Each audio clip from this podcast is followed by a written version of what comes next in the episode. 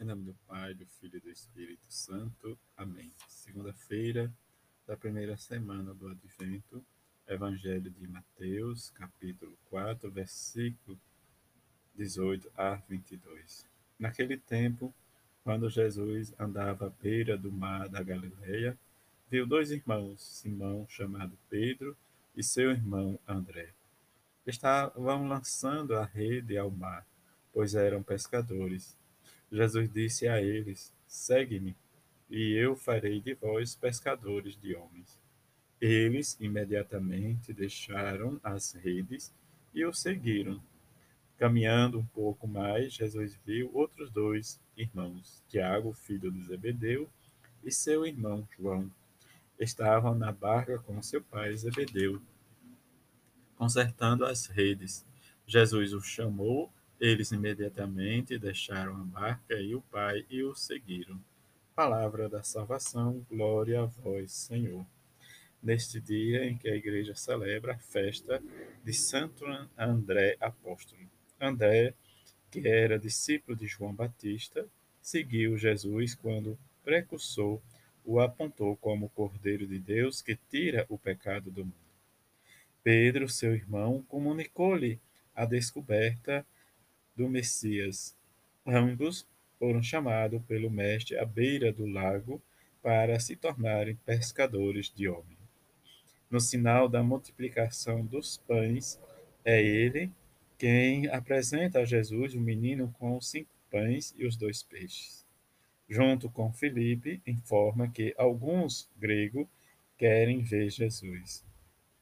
Seguindo, segundo a tradição, foi crucificado em Patracho, é venerado particularmente na igreja grega. Sua memória, a 30 de dezembro, é lembrada por todos os calendários, seja orientais ou ocidentais.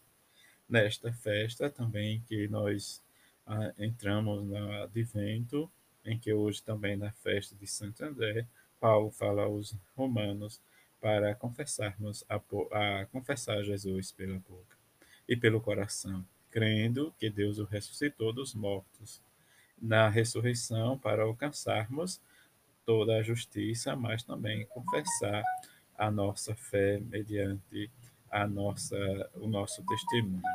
Viver a esperança diante do que experimentamos juntos como igreja peregrinante ou igreja peregrina diante deste fato, nós precisamos vivenciar a experiência de que nós escutamos e confessamos e testemunhamos Jesus Cristo. Em que, diante da pregação, como nos diz Paulo, vem a fé, e a fé que faz germinar a Jesus Cristo como palavra. No Evangelho, escutamos o chamado dos quatro apóstolos, especialmente de André, né, que, que hoje nós celebramos como igreja.